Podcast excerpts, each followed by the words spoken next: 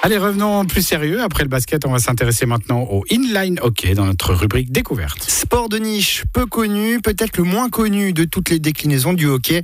Le inline est pourtant bien implanté en Suisse. Depuis plus de 30 ans, des compétitions y sont organisées avec l'existence notamment d'une Ligue nationale A et B. Dans la région, l'IHC Latour évolue au deuxième échelon helvétique.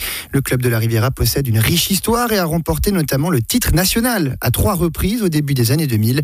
Aujourd'hui, l'équipe première nourrit l'ambition de retrouver l'élite. Elle était proche d'y parvenir le week-end dernier en finale des playoffs de Ligue nationale B, malheureusement perdue au profit d'Air-la-Ville. À l'heure de la fin de saison, nous sommes partis à la rencontre de ce club, mais aussi de ce sport avec son vice-président Thomas Duprat. Il a commencé par nous expliquer la différence notable entre rink et inline hockey.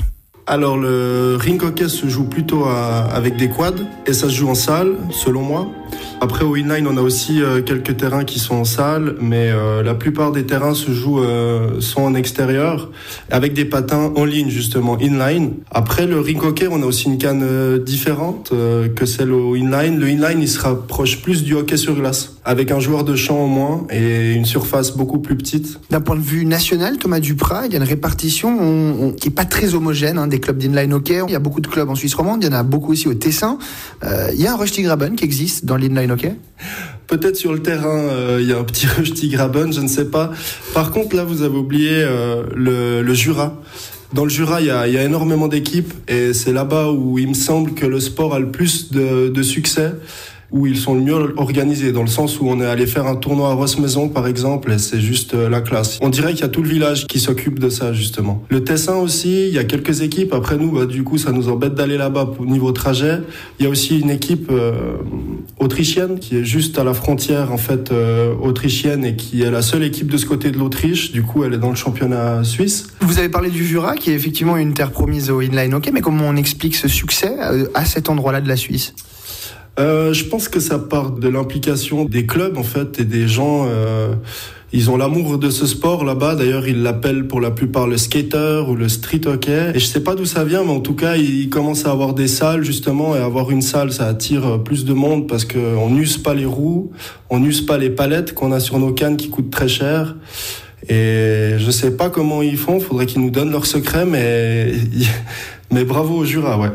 J'ai commencé cette interview, Thomas Duprat, en vous posant la question de quelle était la différence entre le rink et le inline. C'est vrai qu'il y a beaucoup de déclinaisons. Hein, si on peut aussi citer euh, l'uni-hockey, euh, évidemment le hockey sur glace. Comment on sort du lot finalement avec toutes ces déclinaisons-là? Comment on reste attractif quand il y a autant d'offres? Alors, ce qu'on essaye de faire euh, la plupart du temps, c'est justement d'aller chercher des joueurs du hockey sur glace ou alors des gens de la région. Moi, par exemple, j'ai commencé le inline parce que j'habite à 5 minutes du terrain à la Tour de Paix. Et j'ai fait par la suite du hockey sur glace parce qu'il y avait des partenariats entre clubs de hockey sur glace et de inline. Et selon moi, c'est comme ça qu'on arrive à attirer les gens. Après, rester attractif, et ben au final, c'est dès le moment où les gens euh, viennent pour la première fois sur le terrain. Euh, il y a toute une sorte d'ambiance où inline, c'est l'été, il fait chaud, on fait des grillades, il y a une super ambiance, c'est très familial.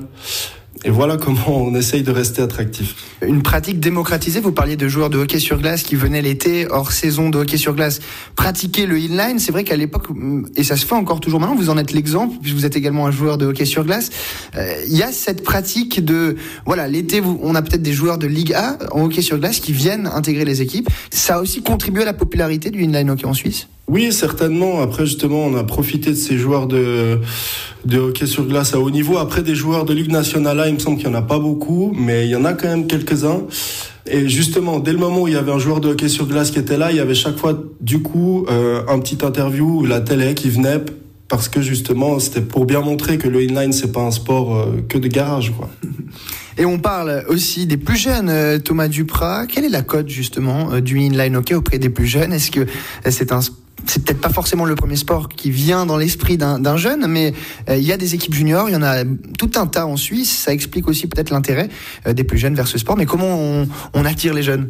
Eh bien, ça devient de plus en plus compliqué parce qu'on a l'impression que les jeunes aiment bien être devant leur télé ou devant leur console. Alors, on essaie justement de les attirer Euh, à la Tour de Paix, il y a un événement avec, euh, s'appelle Cop Andiamo, c'est la COP qu'on organise avec toutes les sociétés sportives euh, de la Tour. Et là, on va faire un petit stand chaque année. Cette année, on a récupéré 14 numéros de téléphone. Est-ce que ça va finir par une licence à OIHC La Tour? Je sais pas. Mais oui, on essaye de participer en fait à plein d'événements et de montrer que bah, qu'on existe tout simplement. Et puis la formation des plus jeunes permet aussi d'avoir un avenir finalement du club, d'avoir la relève qui est assurée. On y pense aussi, c'est à ça que sert aussi la, prospection chez les plus jeunes? Euh, oui, oui, c'est un gros travail. D'ailleurs, dans notre club, c'est Lionel Bourbon qui s'en occupe, qui est aussi coach euh, au MCHC à Montaix. Et il essaye d'attirer ces jeunes et il fait un super boulot avec eux. Ils ont d'ailleurs un énorme plaisir. On a attiré mais les plus jeunes, qui ont 8 à 12 ans, et on essaye euh, bah, du coup de chaque année de reprendre des jeunes, des jeunes, des jeunes pour avoir pour essayer d'avoir toutes les catégories d'âge en fait chez nous. Et c'est le plus compliqué parce qu'après un certain âge, ben il y a aussi d'autres sports. Euh, il y a plein d'autres sports à faire, il y a plein d'autres activités. Après, on commence à avoir une copine ou autre, et où il y a le boulot, il y a l'apprentissage, et, et c'est là où il faut où il faut essayer de trouver des solutions et être arrangeant. Alors vous avez un argument de taille ici à la Tour de Paix, c'est que vous avez une riche histoire en termes d'inline hockey, parce que vous avez justement euh, remporté trois titres nationaux quand euh, l'équipe évoluait en Ligue nationale A, c'était au début des années 2000. Ils ont été acquis même à la suite, hein. il y a eu trois titres d'affilée, vous avez également été titré à deux reprises sur le plan européen. C'est une période, quand on parle de ce début des années 2000, euh, qui a marqué l'histoire aussi du club de manière générale euh, oui, alors selon moi, justement, ces trois titres d'affilée de champion suisse, euh, ça a fait une énorme pub pour ce club. C'est d'ailleurs après ça que j'ai commencé le inline. Euh, les championnats d'Europe aussi, ça donne une visibilité. On en parle à la radio. Il y a la commune qui donne des prix et autres. Et euh, ça, il y a des articles dans les journaux. Nous, par exemple, là, rien que cette année, on a fait la finale de Ligue nationale B. Eh bien, il y a la télé qui est venue faire un petit, un petit reportage. Bah, évidemment que ça rapporte un peu de, de visibilité, quoi. Mais justement, vous parlez de cette euh, fin de saison. On va y, on va y venir. Thomas Duprat, euh, la première garniture ici à l'IHC La Tour évolue en seconde division, hein, la Ligue nationale B. La saison, elle s'est terminée le week-end dernier avec cette finale malheureusement perdue face à Erlaville.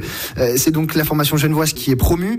Quel bilan on tire de cette saison qui s'est terminée? C'était une magnifique saison. Cette année, on a essayé d'intégrer pas mal de jeunes et de leur faire confiance un sentiment quand même euh, partagé dans le sens où ben moi personnellement j'ai joué cette finale et j'aime pas perdre.